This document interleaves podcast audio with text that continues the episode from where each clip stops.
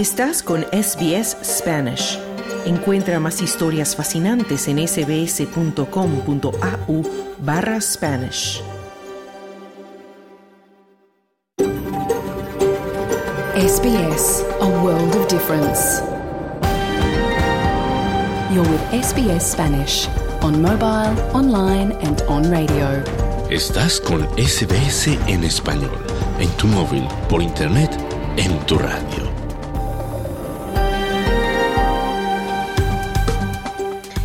Hola, ¿qué tal? Muy buenas tardes y bienvenidos a Australia en Español, el programa en español de SBS Audio. Este viernes 12 de enero ya de 2024 te saluda desde los estudios de Melbourne, las tierras tradicionales del pueblo Urungeri, Noelia Blasco. Y desde el norte de Sydney, la tierra tradicional Kemeraigal, Esther Lozano con las noticias. En SBS Spanish reconocemos la conexión continua e inquebrantable de los pueblos aborígenes y de los isleños del estrecho de Torres con sus tierras. En el programa de hoy hablaremos del resultado de las inundaciones extremas que hemos vivido en Australia los últimos días, dejando a mucha gente sin hogar y numerosos destrozos. Si estás pensando en vender tu coche ya usado en Australia, te daremos algunos consejos para realizar todo el proceso en regla más allá de la puesta a punto y el registro de mantenimiento. Gobiernos en Latinoamérica condenan la violencia desatada en Ecuador. Y en la actualidad deportiva repasaremos, entre otras noticias, la victoria del Fútbol Club Barcelona frente a Osasuna en la Supercopa de España. Todo esto hasta las 2 de la tarde, pero primero vamos al boletín de noticias con Esther Lozano.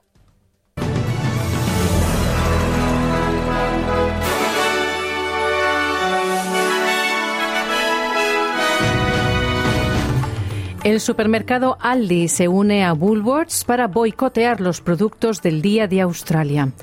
Gran Bretaña y Estados Unidos cargan contra los rebeldes hutíes como respuesta a los ataques a los buques que atraviesan el Mar Rojo. Y el gobierno de Ecuador anuncia que construirá dos prisiones de máxima seguridad en el país en medio de la extrema violencia que sacude Ecuador. Estos son los titulares del viernes 12 de enero.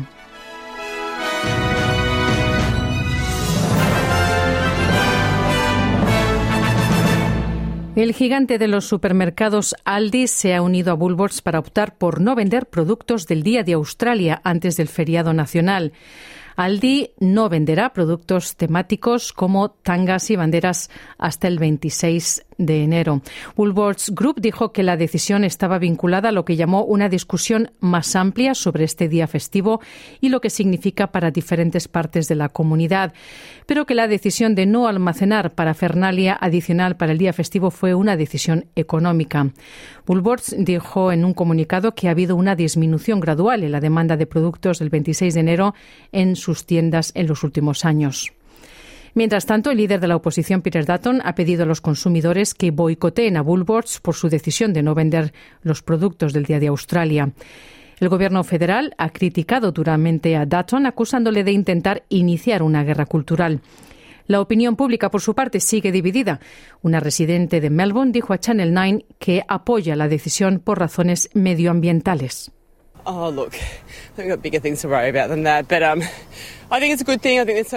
Creo que tenemos cosas más importantes de las que preocuparnos, pero creo que es algo bueno. Creo que actualmente hay tantos plásticos y residuos en el mundo que realmente no los necesitamos, decía esta persona en Melbourne.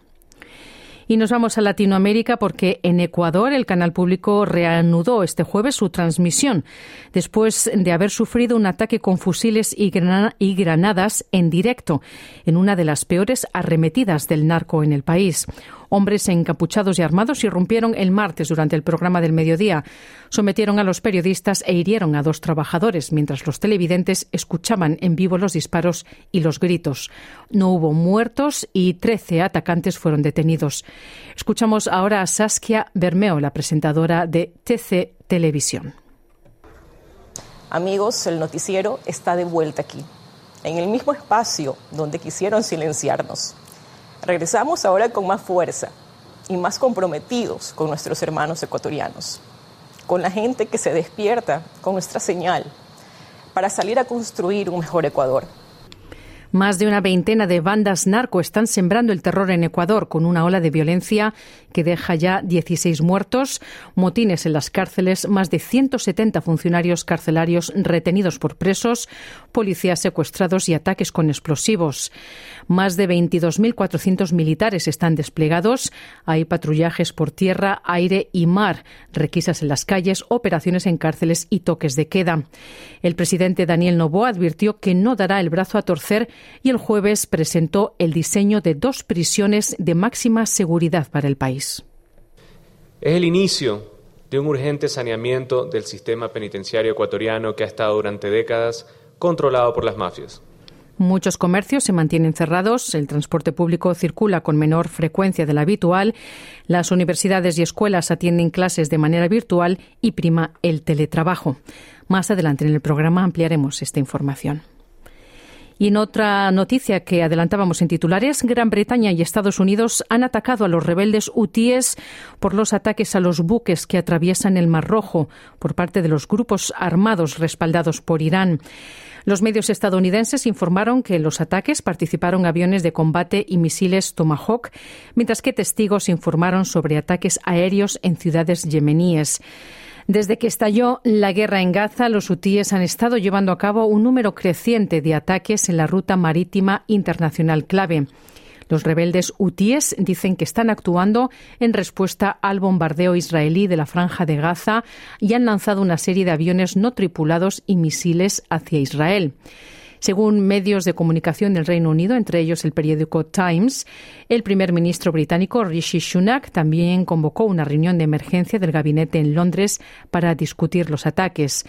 La oficina de Downing Street del, del, primer ministro Sunak no ha respondido ante la solicitud de comentarios y el Pentágono y la Casa Blanca se negaron a comentar sobre el informe del periódico Times del jueves.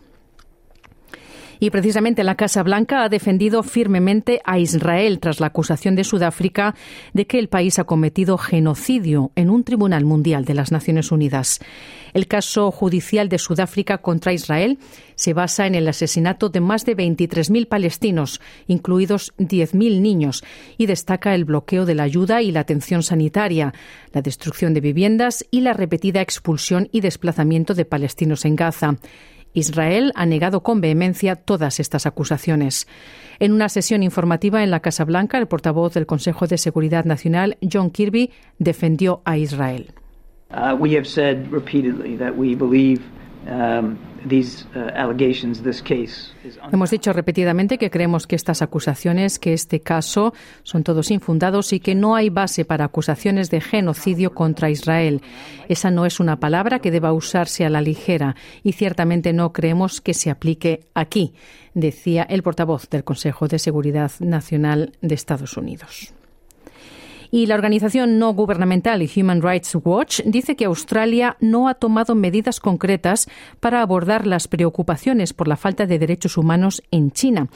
En su informe mundial del 2024 recién publicado, la organización dice que el gobierno federal no ha hecho lo suficiente para plantear estas preocupaciones al gobierno chino. La directora australiana de Human Rights Watch, Daniela Gavshon, dice que reconoce que plantear cuestiones de derechos humanos puede ser un desafío, dado que China es el mayor socio comercial de Australia.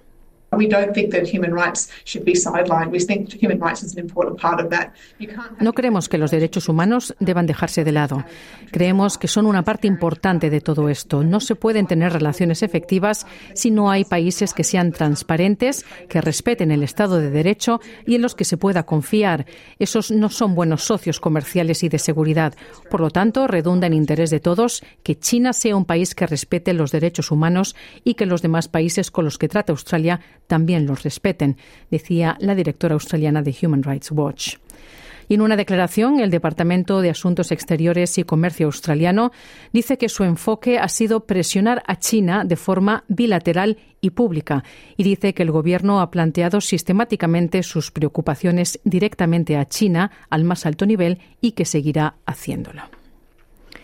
El Fondo Monetario Internacional, el FMI, dice que todavía queda trabajo por hacer para impulsar el crecimiento económico mundial, a pesar de las expectativas de que la economía seguirá siendo resistente en el 2024. Según el FMI, aunque el crecimiento ronda el 3%, es mucho más bajo que las tasas de crecimiento promedio anteriores, de alrededor del 3,8%. La portavoz del FMI, Julie Cossack, dice que esto significa que es necesario hacer más para impulsar el crecimiento económico en el mediano plazo.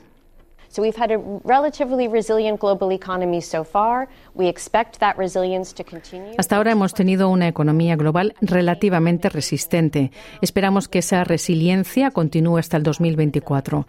Al mismo tiempo, la inflación está bajando y los mercados laborales siguen siendo resistentes. Por supuesto, las noticias no son del todo buenas porque esta resiliencia, con un crecimiento que ronda el 3%, tanto el año pasado como por encima de lo esperado en el mediano plazo, es mucho más baja que las tasas de crecimiento promedio globales anteriores, que fueron de alrededor del 3,8%, decía la portavoz del FMI. COSAC también dijo que el FMI está en conversaciones con funcionarios egipcios sobre reformas económicas en medio del actual conflicto entre Israel y Gaza. Dijo que las discusiones continuarán en las próximas semanas para poner en práctica prioridades políticas clave. Y nos vamos a Latinoamérica. La preocupación por los derechos de las mujeres en Colombia ha impulsado el apoyo internacional para aumentar la protección de los derechos de las colombianas. 11 consejeros de seguridad han firmado la declaración de compromisos compartidos por los principios de mujeres, paz y seguridad, que insta a un mayor respeto por los derechos de mujeres en Colombia. Las preocupaciones han surgido debido a un alto y continuo nivel de violencia sexual y de género, que según los 11 firmantes afecta de manera desproporcionada a las mujeres y las niñas, particularmente a las de comunidades minoritarias. En una declaración leída por la representante permanente adjunta de Francia ante la ONU, Nathalie Stival Broadhurst, los firmantes instaron a un mayor respeto de los derechos de las mujeres en el país.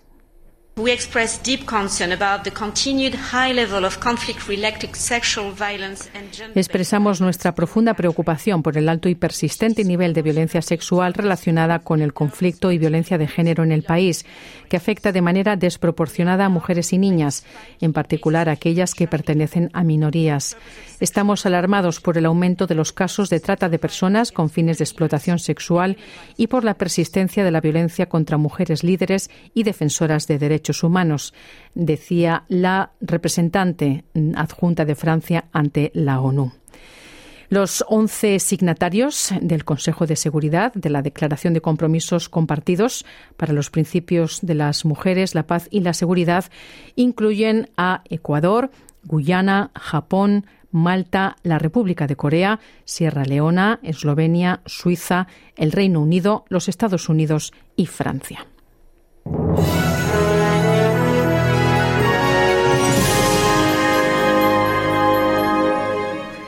Y los pronósticos del estado del tiempo para esta tarde, Perth tendrá día soleado con 37 grados de máxima, Adelaide sol con 35 de máxima, Melbourne nubes y claros y 31 grados, Canberra nuboso y 30 de máxima, Brisbane posibles lluvias y 30 grados, Sydney posibilidad de lloviznas con 29 de máxima y Wollongong lluvias dispersas y 27 grados. Hasta aquí el boletín de noticias de SBS Audio. Te invitamos ahora a continuar en sintonía para no perderte nuestro programa. Mañana otro boletín a la una. Muy buenas tardes.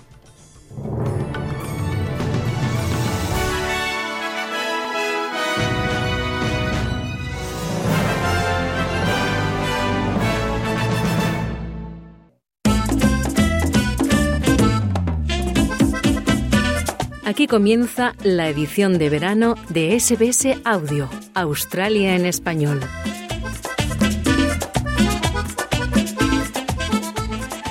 Hola, hola, ¿qué tal? Bienvenidos a SBS Audio. Aquí comienza Australia en español. Mi nombre es Noelia Blasco y estoy, como siempre, encantada de compartir contigo este día. Este día, viernes 12 de enero ya de 2024. ¿Cómo pasa el tiempo? En el programa de hoy hablaremos del resultado de las inundaciones extremas que hemos vivido en Australia estos días, dejando a mucha gente sin hogar y numerosos destrozos. Si estás pensando en vender tu coche, ya usado en Australia, te daremos algunos consejos para realizar todo el proceso en regla más allá de la puesta a punto y el registro de mantenimiento. Gobiernos de Latinoamérica condenan la violencia desatada en Ecuador y en deporte. Entre otras noticias, hablaremos de la victoria del Fútbol Club Barcelona frente a Osasuna en la Supercopa de España. Todo esto hasta las 2 de la tarde. Comenzamos.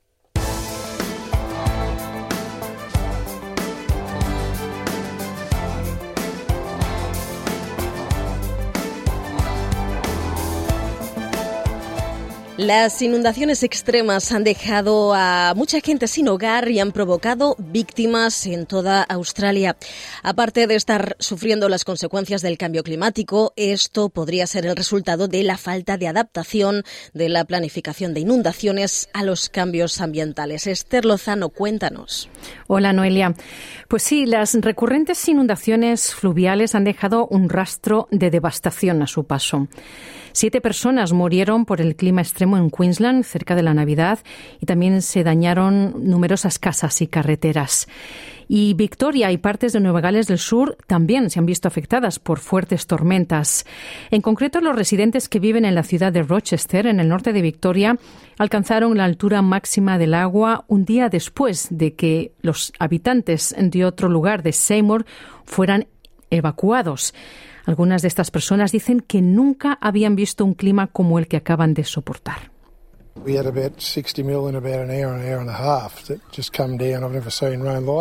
Tuvimos unos 60 milímetros en aproximadamente una hora y media que acaba de caer. Nunca había visto una lluvia como esta, decía este residente de la zona. La comunidad de Rochester fue anteriormente devastada por las inundaciones ya en octubre del 2022, lo que generó preocupación por daños adicionales en una región que aún se está recuperando.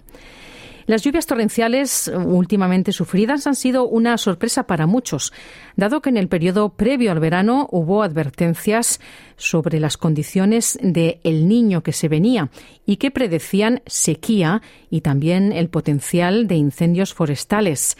Christy Johnson, de la Oficina de Meteorología, dice que el niño afectó a Victoria, pero que ahora hay otro sistema meteorológico en juego. En Victoria, en realidad el niño ha tenido su impacto más fuerte en primavera. Y, de hecho, tuvimos nuestro septiembre más seco jamás registrado. Por lo tanto, nos dio una parte seca y ciertamente parte de la primavera.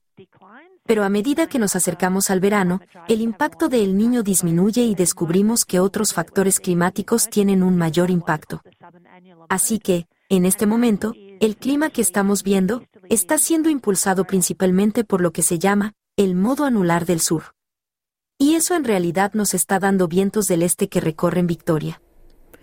La meteoróloga dice que no es probable que el clima sea tan severo durante el resto del verano. Me sorprendería que tuviéramos algo tan extremo como lo que vimos en las últimas 48 horas. Quiero decir que eso fue muy inusual, muchos lugares registraron los niveles más altos de los últimos 100 años. No esperaríamos ver eso varias veces en un solo verano, sería muy inusual. Pero esperamos ver brotes de tormentas en los que tendremos fuertes lluvias, pero probablemente no tan fuertes como las que hemos visto en las últimas 48 horas. Sin embargo, el profesor de Ingeniería Hidráulica de la Universidad de Nueva Gales del Sur, Ashish Sharma, dice que es probable que estas inundaciones extremas empeoren debido al cambio climático.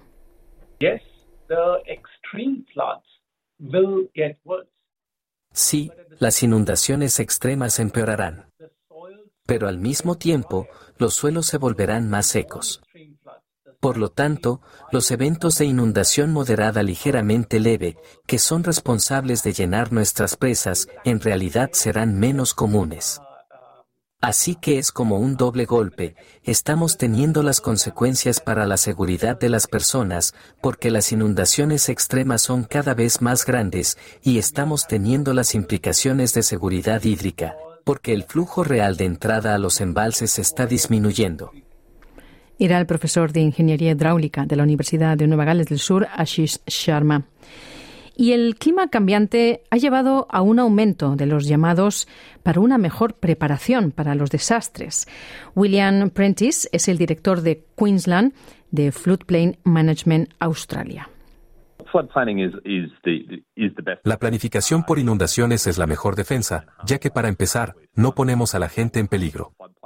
Ya que hemos construido en partes de la llanura aluvial y establecido poblaciones dentro de áreas que podrían estar en el medio de zonas inundables, ahí tenemos que considerar otras medidas, como mitigación estructural, diques, presas. O tenemos que considerar medidas de respuesta, gestión de desastres, servicios de emergencia, ese tipo de cosas. Por lo tanto, siempre es un buen principio evitar poner a las personas en peligro, dejar espacio libre para el agua y garantizar que nuestras cuencas estén bien administradas para el futuro. Era el director de Floodplain Management de, Queensland.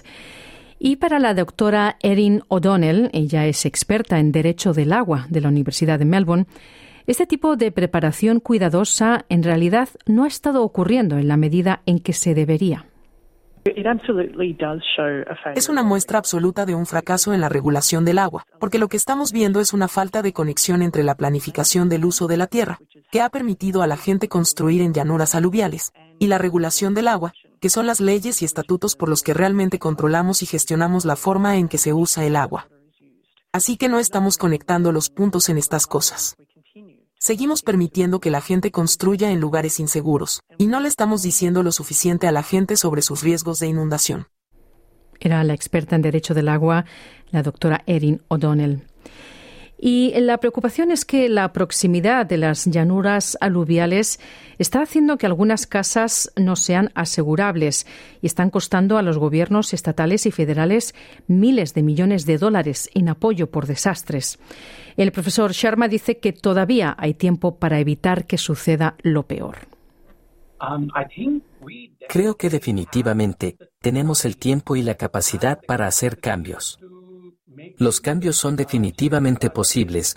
Parte de los cambios son solo cambios de infraestructura, ya sabes, cambiar nuestros principios de diseño para inundaciones, cambiar los desagües de aguas pluviales, las capacidades, cambiar todo tipo de infraestructura similar.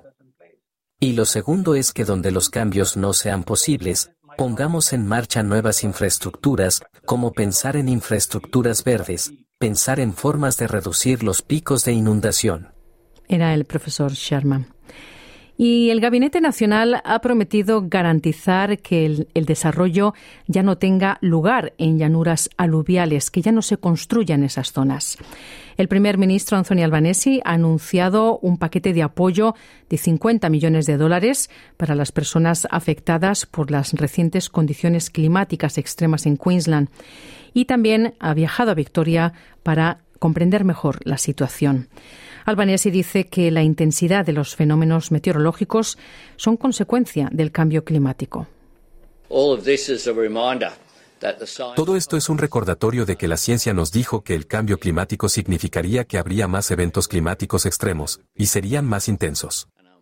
Y desafortunadamente, estamos viendo que eso es lo que está pasando con la cantidad de eventos con los que tenemos que lidiar en toda Australia. Albanese también ha dicho que su gobierno ya está enfrentando el desafío del cambio climático. Se necesita una respuesta global. Eso es algo, un ámbito en el que la gente de este debate tiene razón. Pero Australia no tendrá credibilidad a menos que se vea que también estamos arrimando el hombro. Mi gobierno también lo está haciendo, con el cambio a una economía de energía limpia. Era el primer ministro Anthony Albanese. Y la doctora O'Donnell, por su parte, dice que el rediseño de nuestro enfoque de la ingeniería urbana debe tomarse en serio. A nivel nacional, hemos empezado a ver que se está asumiendo un compromiso. Pero no estamos viendo que eso se implemente de forma suficiente o con la suficiente rapidez. La relación con los ríos es algo que mucha gente valora, y eso nos acerca mucho a los ríos. Cambiar significativamente eso tendría un impacto en los precios de las propiedades. Sería un trastorno significativo para muchas personas sacar a la gente de las llanuras aluviales. Así que es un tema muy politizado y eso lo hace muy difícil para los gobiernos. La doctora O'Donnell dice también que Australia debería considerar la posibilidad de basarse en el conocimiento indígena ancestral y de escuchar a esas comunidades. Los primeros australianos han estado viviendo con ríos dinámicos a medida que se inundan, se expanden y se contraen durante milenios. Por lo tanto, hay mucho que los colonos australianos podrían aprender de los propietarios tradicionales sobre la forma de construir una relación segura y respetuosa con los ríos. Era la doctora O'Connell. Y mientras tanto, se está advirtiendo a los habitantes de Queensland que se preparen para un clima más violento, incluyendo fuertes lluvias y un posible ciclón. Según el vicepremier Cameron Dick, se va a formar una depresión tropical en el Golfo de Carpentaria este viernes y hay entre un 10 y un 15% de posibilidades de que se convierta en un ciclón tropical durante el fin de semana. Y el meteorólogo, el meteorólogo principal, Harry Clark, dijo a Channel 9 que podrían ser posibles inundaciones repentinas en el extremo norte de Queensland. Podríamos ver precipitaciones totales del orden de 50 a 150 milímetros en partes de la costa tropical norte durante las próximas 24 a 48 horas. Vemos el riesgo de inundaciones repentinas, por lo que los ríos y arroyos más pequeños que se encuentran en el extremo norte de Queensland, dadas las recientes condiciones de humedad, podrían aumentar bastante rápidamente con cualquier lluvia intensa era el meteorólogo principal Harry Clark. Así que, Noelia, aquí estaremos pendientes de cómo evoluciona toda esta lamentable situación. Desde luego que sí, gracias, Esther. Pues esta historia es de Adriana Winstock para SBS News, producida por Esther Lozano para SBS en español. Nosotros continuamos aquí en Australia en español. Edición de verano. SBS Audio, Australia en español. Bien, pues continuamos aquí en Australia en español. Cuando llega el momento de despedirte de tu, automóvil usado para venderlo, no basta solo con lavarlo bien, entregar el libro con el registro de mantenimiento y recibir el pago. Dependiendo de dónde vivas en Australia, los pasos que hay que dar en el proceso de vender el vehículo privado pueden ser totalmente diferentes.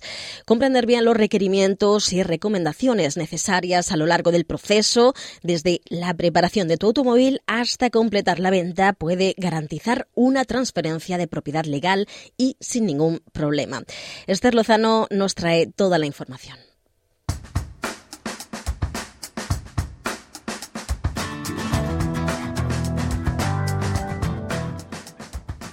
Si bien no existe una autoridad nacional que recopile datos de ventas de vehículos usados, las estimaciones sugieren que el mercado de vehículos de segunda mano en Australia es aproximadamente tres veces mayor que el mercado de vehículos nuevos. Es por eso que si vas a vender tu coche, tendrás un grupo sustancial de potenciales compradores a los que dirigirte. Pero, ¿cómo navegar de forma apropiada por el proceso de venta de tu vehículo? Cathy Townsend, directora de compromiso regulatorio en New South Wales Fair Trading, nos explica las vías disponibles para vender un coche usado en Australia.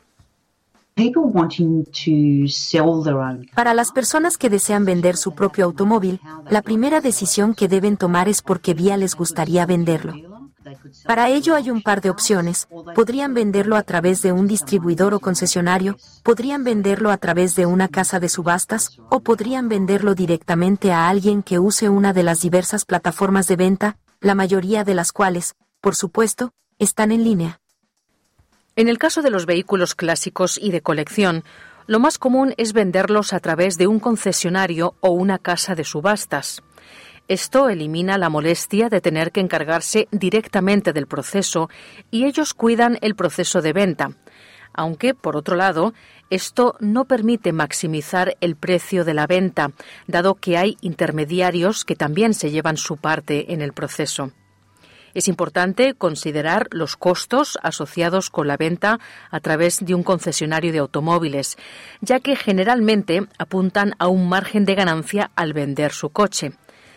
Alternativamente, si se elige una casa de subastas, se tendrá que pagar una comisión que promedia alrededor del 10 al 15% del precio de venta, según Townsend.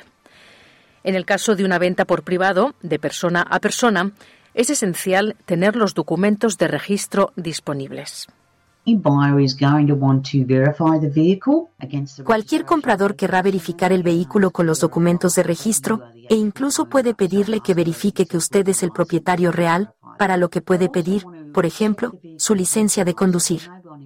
También querrán verificar los detalles del vehículo. Por lo tanto, es posible que deseen información como los números vino número de chasis, que están disponibles en los documentos de registro. Esto es principalmente para que puedan hacer una verificación, y para ver si hay dinero adeudado en el automóvil a través del registro de valores de propiedad personal.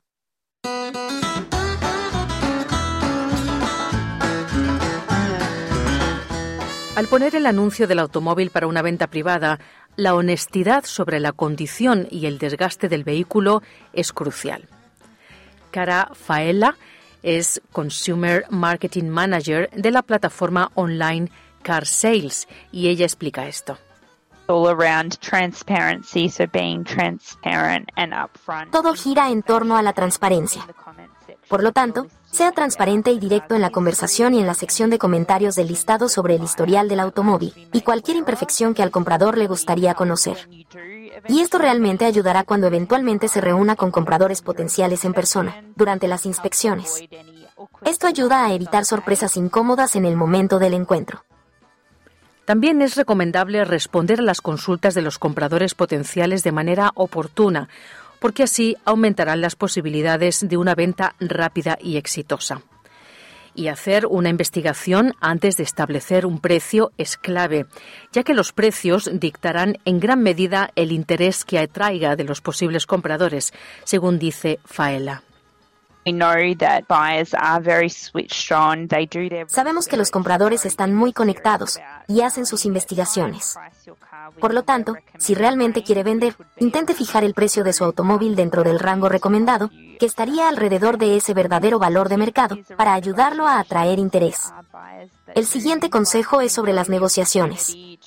Hay compradores a los que les gusta y disfrutan de la oportunidad de negociar el precio. Por lo tanto, siempre es importante considerar esto al marcar su precio.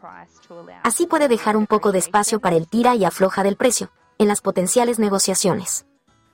Alex Forrest es el gerente de vehículos y combustibles en el Royal Automobile Club en Australia Occidental, RAC.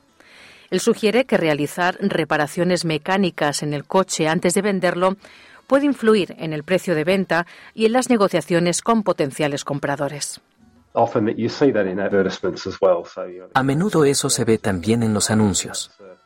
Cosas como que el auto acaba de ser reparado, tiene neumáticos nuevos. Esto es algo que se puede hacer para que un comprador potencial se sienta mejor con el auto que va a comprar.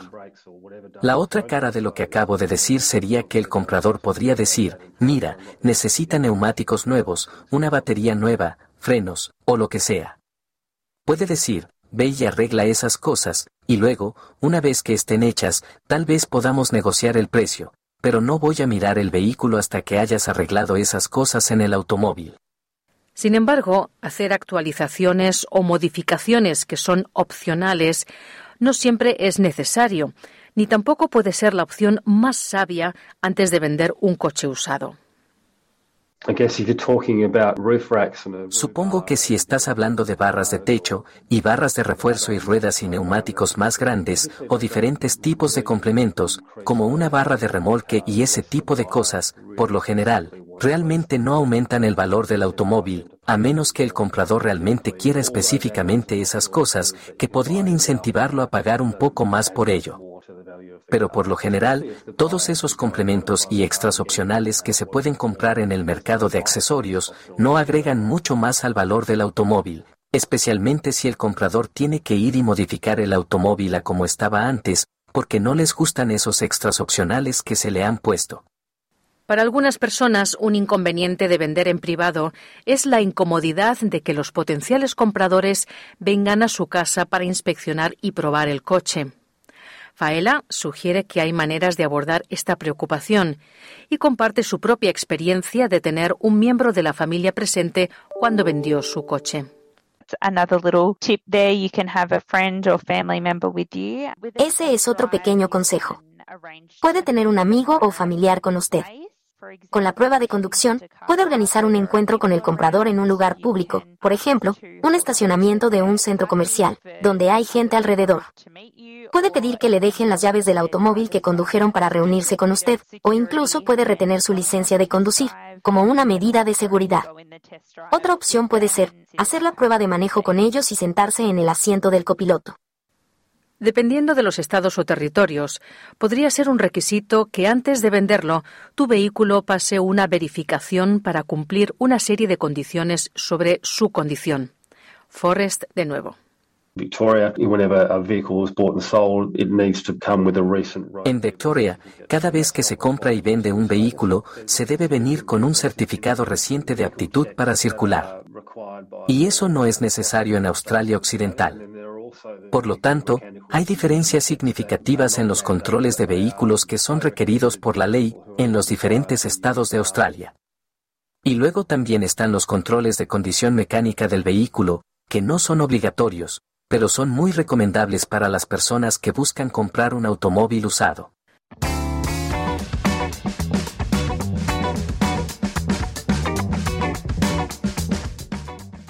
Y una vez que hayas vendido tu automóvil, hay tres tareas esenciales que debes abordar. Comunicarte con tus proveedores del seguro y asistencia en carretera, asegurarse de que tu cuenta de peaje se transfiera a tu próximo vehículo y notificar el traspaso de la titularidad a la Oficina de Registro de Automóviles en tu estado o territorio. Es importante tener en cuenta que el papeleo y los requisitos para cambiar la propiedad, la transferencia de vehículos y la baja varían en todo el país. Townsend, de New South Wales Fair Trading, proporciona más información sobre estos procesos.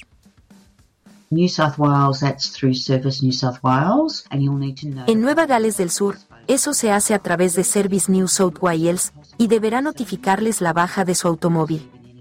Por lo tanto, es importante hacerlo lo antes posible después de la venta, ya que evitará recibir multas en las que pueda incurrir el nuevo comprador. Por lo tanto, le aconsejo que verifique cuáles son los requisitos de su estado de residencia. Cambiarán de estado a estado, pero en la mayoría de los casos, tendrá que notificar que usted ya no es el propietario a quien sea su autoridad de registro de vehículos motorizados. Era un reportaje de Zoe Tomaidu para Vida en Australia.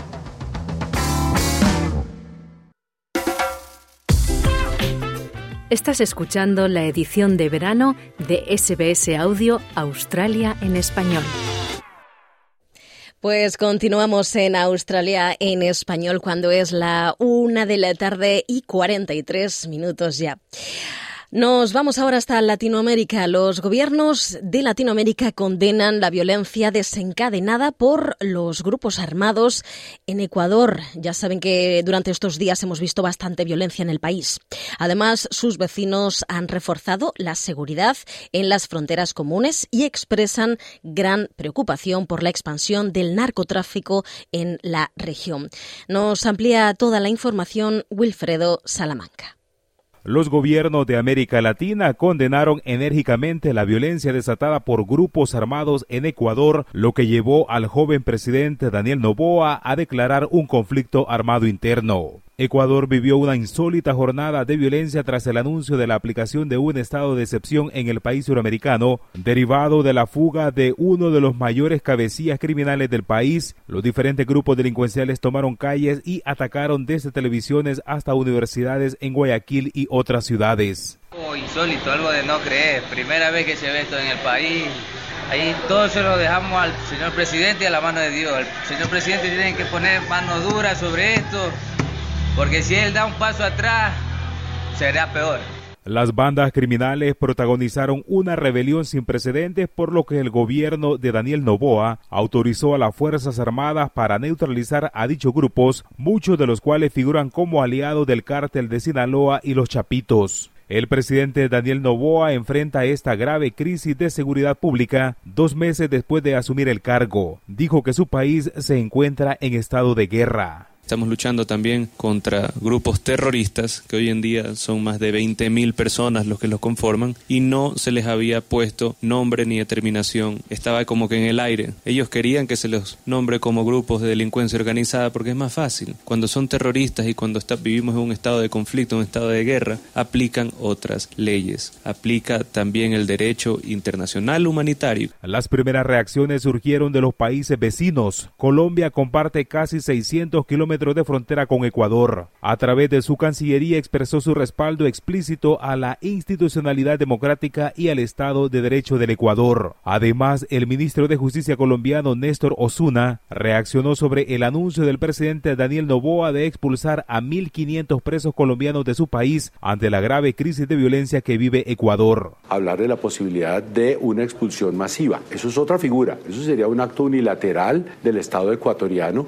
que no nos permitiría a nosotros aplicar esa figura de que terminen de pagar la pena puesta en Ecuador en Colombia. Perú es el segundo país limítrofe con Ecuador. El gobierno de Dina Boluarte condenó enérgicamente los actos de violencia, subrayando que vulneran los derechos fundamentales de los ecuatorianos. Además, Perú declaró bajo estado de emergencia sus más de 1.400 kilómetros de frontera con Ecuador y decidió reforzar la vigilancia con contingentes policiales y militares luego de la racha de ataques del narcotráfico en ese país, según anunció el primer ministro peruano Alberto Otárola. Se ha dispuesto la movilización de un contingente de policías que ayuden a la policía que actualmente está apostada en nuestra frontera con Ecuador para que haga un control más intenso del tránsito de las personas y la migración de los migrantes que ingresan a nuestro país. Por su parte, la ministra de Seguridad de Argentina, Patricia Bullrich, adelantó en una entrevista la disposición del gobierno de Javier Milei para enviar apoyo militar a Quito, considerando la lucha contra el narcotráfico como un tema continental.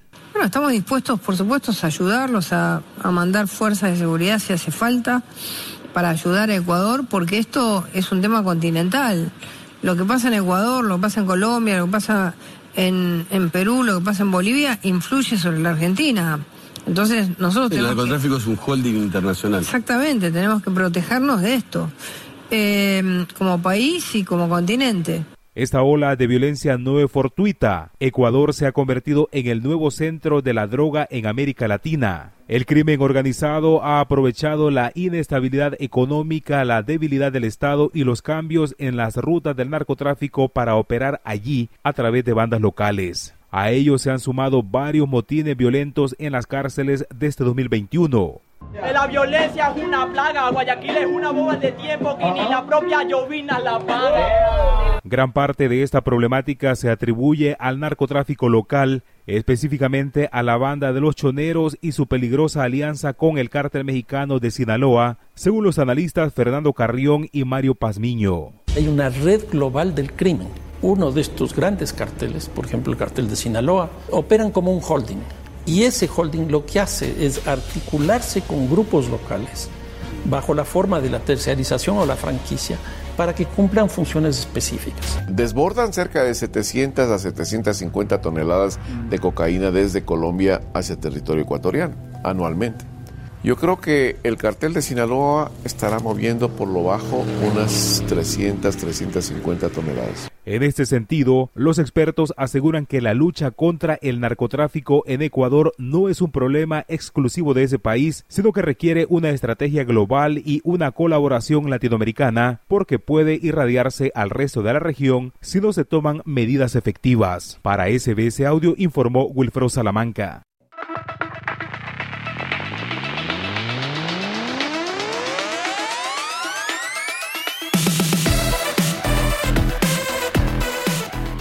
Bien, pues entramos ya de lleno en nuestra sección de deporte y saludamos de nuevo a Esther Lozano. Esther, hola, ¿cómo estás? Hola, Noelia, muy bien. Bueno, pues eh, empezamos ya hablando de deporte y comenzamos por las chicas, por las Matildas, porque una de sus grandes estrellas, Sam Kerr, eh, estará, eh, será sometida a una intervención quirúrgica y parece, Esther, que estará un tiempo retirada de los terrenos de juego. Sí, esta mala noticia ha devastado su sueño olímpico. La jugadora de 30 años, Sam Kerr, se rompió el ligamento anterior cruzado mientras entrenaba en la concentración de mitad de temporada del Chelsea Football Club en Marruecos a principios de semana. La jefa del Chelsea, Emma Hayes, dice que la delantera estrella del club había pasado por el quirófano después de lo que según ella había sido un movimiento cotidiano, simple e inofensivo durante el entrenamiento. Hayes dijo que estaba desolada por su delantera clave y no especuló sobre el futuro de Kerr en el club. Veremos a ver.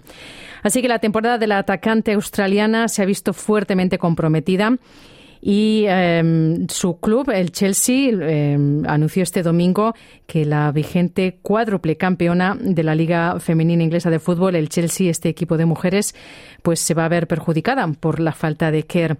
Así que es un duro golpe para este club, para el que la futbolista de 30 años ha marcado 99 goles en 128 partidos desde que llegó al Chelsea en el 2019. Así que con ella, este club del oeste de la capital británica ha ganado las cuatro últimas ediciones de la Liga Inglesa, tres copas de Inglaterra y dos copas de la Liga Inglesa. El Chelsea y Kerr fueron además finalistas de la Liga de Campeones Femenina en 2021 cayendo entonces en la final ante el Fútbol Club Barcelona por 4 a 0. Así que estaremos pendientes de cómo evoluciona esa rodilla de Kerr. Bueno, ojalá se recupere pronto. Eh, Esther, ya conocemos el sorteo del cuadro de participantes en el Open de Australia. ¿Cómo, cómo ha quedado la cosa? ¿Qué podemos esperar? Sí, podemos esperar posibles semifinales entre Djokovic, Sinner y Alcaraz y Medvedev porque el sorteo del cuadro efectuado este jueves ha deparado unas posibles semifinales. Así que en busca del récord del 25 Grand Slam y su undécimo abierto de Australia, el serbio Djokovic, número uno mundial, va a comenzar la defensa del título en Melbourne contra un jugador llegado de las rondas previas de la clasificación, contra Sinner. En el mismo lado del cuadro que Djokovic quedó el italiano que lo ha derrotado en dos ocasiones en los últimos meses y que se va a medir en primera ronda con el neerlandés Botic van de Sanskulp. Y el número dos del mundo, Carlos Alcaraz, español, empezará su aventura australiana contra el curtido francés Richard Gasquet y en su camino a una eventual final se puede cruzar con el alemán Alexander Zverev en cuartos de final y con el danés Holger Rune o el ruso Medvedev en semifinales. El finalista de la última edición, el griego Stefanos Tsitsipas, no tuvo suerte en el sorteo y va a comenzar el torneo contra el italiano Matteo Berrettini en uno de los duelos más destacados de la primera ronda. Y otro cruce de alto nivel será el del argentino Tomás Martín Echeverry, cuarto finalista del último Roland Garros, contra el escocés ganador de tres Grand Slams, contra Andy Murray. Y hablamos ahora de fútbol, concretamente de la victoria del Fútbol Club Barcelona frente a Osasuna en la Supercopa Española, Esther. Sí, el Barcelona va a defender entonces su título en la final de esta Supercopa de España tras ganar el jueves por 2 a 0 a los Asuna. Los goles de Robert Lewandowski y Lamin Yamal metieron al Barça en la disputa por el trofeo que va a ser este próximo domingo en el estadio de Alawal en Riad. El conjunto azulgrana se va a medir en la final al Real Madrid, que el miércoles ganó por 5 a 3 al Atlético en la primera semifinal. Así que el primer clásico del 2024 va a reeditar la final del año pasado, que acabó llevándose al Barça para iniciar una senda ascendente que lo llevó a ganar también la Liga Española. El Barcelona, que llegó a Riad con ganas de que se repita la historia y el trofeo sea un punto de inflexión, volvió a mostrar, sin embargo, sus dificultades para cerrar un partido que dominó desde el inicio. Así que veremos cómo termina este partido, que seguro que va a ser muy emocionante. Y de España nos vamos hasta Reino Unido y, bueno, cuéntanos sobre la Premier League de fútbol. Sí, la 21 jornada de la Premier League se abre el viernes con un formato atípico porque va a estar repartida a lo largo de dos fines de semana, lo que permite a algunos clubes tomarse un pequeño respiro tras unas semanas de ritmo frenético. Diez clubes van a jugar en esta primera tanda de partidos en cinco duelos que se abren con el choque entre Barney y Latton para un pulso emocionante en su lucha por la permanencia. Em, el equipo de Birmingham, segundo de la clasificación, solo superado por el líder Liverpool, no debería fallar en Goodison Park, ya que el Manchester Manchester City está al acecho y el equipo de Josep Guardiola visita el sábado Newcastle en el duelo estrella del fin de semana de Inglaterra. Y el Chelsea de Mauricio Pochettino, décimo de la clasificación, se va a enfrentar el sábado al Fulham con la misión de encadenar una tercera victoria consecutiva. Y ya por último hablamos de motor, concretamente del Dakar 2024, sexta etapa ya de esta dura competición, Esther. Sí, el español Carlos Sainz lidera virtualmente el Dakar este jueves tras su parada en un campeonato que hicieron vivac, campamento en el que hicieron vivac a mitad de recorrido de la sexta etapa. En el kilómetro 398, el veterano piloto de 61 años firmó el mejor tiempo. Así que Sainz aventaja a su compañero de equipo en Audi Matthias Engstrom en más de un cuarto de hora, dejando a los pilotos de Prodrive a una buena distancia. Y hasta aquí los deportes. Gracias, Esther, como siempre. Bueno, pues nosotros ya nos preparamos para despedirnos aquí en Australia en español, pero antes de marcharme, te recuerdo que puedes escucharnos todos los días a partir de la una de la tarde en vivo por la radio, pero también nos puedes escuchar cuando quieras a través de nuestra página web www.sbs.com.au barra Spanish. Además, puedes bajarte nuestra aplicación SBS Radio para que puedas escuchar todos nuestros programas cuando y donde quieras, así que no hay excusa. Y hablando de redes sociales, nos puedes seguir también por Facebook, leer nuestros artículos y contarnos qué te parecen nuestros programas. Mañana más a partir de la una. Chao, chao. Dale un like, comparte, comenta. Sigue a SBS Spanish en Facebook.